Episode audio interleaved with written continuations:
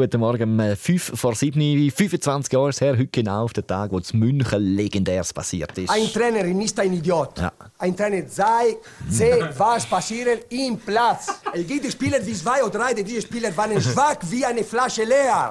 Großartig. Die Flasche leer und ich habe fertig. Die Utrede von Giovanni Trapattoni, damals mal Trainer von Bayern München, wo drei von seinen Spielern auf den Kicker gehabt, die haben ihn öffentlich kritisiert. Und nach dem 7. reden wir dann noch mit dem Medienchef von damals, der als einer der wenigen wahrscheinlich jetzt nicht so gelacht hat wie der Fabian Unterreger über den Trapattoni. Aber zuerst gehen wir das Thema sicher noch schnell in eine kleine Fußballfittungsrunde von dir, Fabian. Ähm, Christian Gross zum Beispiel. Sind Sie früher einmal auch so ausgerastet? Oh, ja gut, äh, bei mir war es äh, meistens äh, keine Kritik, gewesen, äh, sondern nur äh, Anregung äh, für den Hakan. Ja gut, Trainer, meine Anregung habe ich bis heute nicht vergessen. Ja, ich meine, äh, sonst, äh, sonst viel. Es ist klar, als Trainer da Ja, muss man natürlich auch mal den Tarif durchgehen, ja. oder? Wie sehen Sie das, Nazi-Trainer Murat Yakin? Ja gut, ich bin eher äh, ein ruhiger Typ. Äh, wenn ich der Mannschaft einmal äh, muss Meinung geben äh, dann rufe ich einfach mal schnell meine Mutter. Wer hat mich, wer hat nicht gemacht? Was sagen meine Mutter?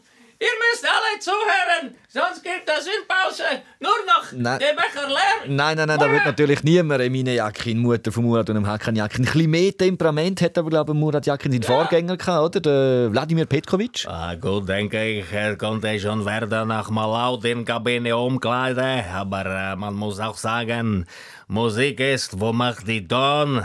Wichtig bei Kritik konstruktiv ist, dass äh, für die ganze Mannschaft national, es muss sein verständlich, klar. Äh, ich habe fertig. Zum Glück ist Freitag. Der ganz normale Wahnsinn von der Woche mit dem Fabian Unterrecker und seiner Freitagsrunde. Und diese Woche hat der Nationalrat das Mietrecht verschärft. In Zukunft braucht es zum Beispiel bei einer Untermiete immer einen schriftlichen Antrag an Vermieter oder die Vermieterinnen. In der freien Natur ist diese Regel leider nicht umsetzbar. Heißt, wie meinen Sie das genau? Tierli-Filmer Andreas Moser? Im Unterholz von gesunden Waldböden wimmelt es nur so von Untermietern. Der Borkenkäfer, das Waldameise oder der Weberknecht. Und der kleine Kerli hat zwar alle mehrere Beine, oder die haben mehrere Beine, aber keine Hand, um einen Antrag für Untermiete zu unterschreiben. Auch beim Eigenbedarf gibt es jetzt hier Änderungen. Aha, ja, ich meine, ich bin Sebastian. Ja, ich meine, da bin ich Profi. Also Eigenbedarf ist es, wenn zum Beispiel maximal 10 Gramm. Nein, nein, nein, nein, Ja, Basti, es geht immer noch ums Mietrecht. Und da können eben Eigentümer den Mieter wegen Eigenbedarf, also wenn sie es selber brauchen, einfacher die Wohnungen künden. Das ist eine bodenlose Frechheit, wenn sich wieder die rechtsbürgerliche Bande im Nationalrat selber in die Tasche politisiert. Es ist inakzeptabel.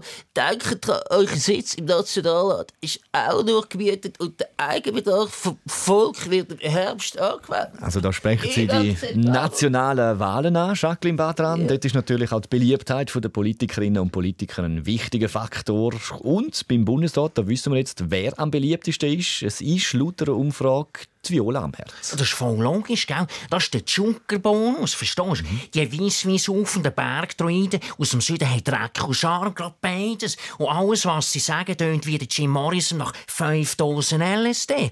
Gut, also Herr von Rohr, gell? ich glaube, was zählt, ist die Geselligkeit und man muss euch vor allem gar keinen Jass. Also das ist keine, entscheidend. keine falsche Bescheidenheit, Frau Amherz. Sie sind beliebt, weil sie eine kompetente Bundesrätin sind und eben nicht nur, weil sie gut sind im Schwätzen und Jass. Aha, nein, nein. Ich meine, ich rede nicht von mir, sondern von unserem Zivilschutz. Ah, alles klar. Sie sind jetzt also an der Spitze. Ein Gefühl, das Sie nur zu gut kennen, Roger Federer. Ja gut, und aus Erfahrung kann ich sagen, oder, dass äh, für die Frau Amherd jetzt der beste Zeitpunkt ist, um ein paar Werbeverträge abzuschließen. oder? Vom Thron gestoßen worden in der Beliebtheit ist übrigens der Ale Berset.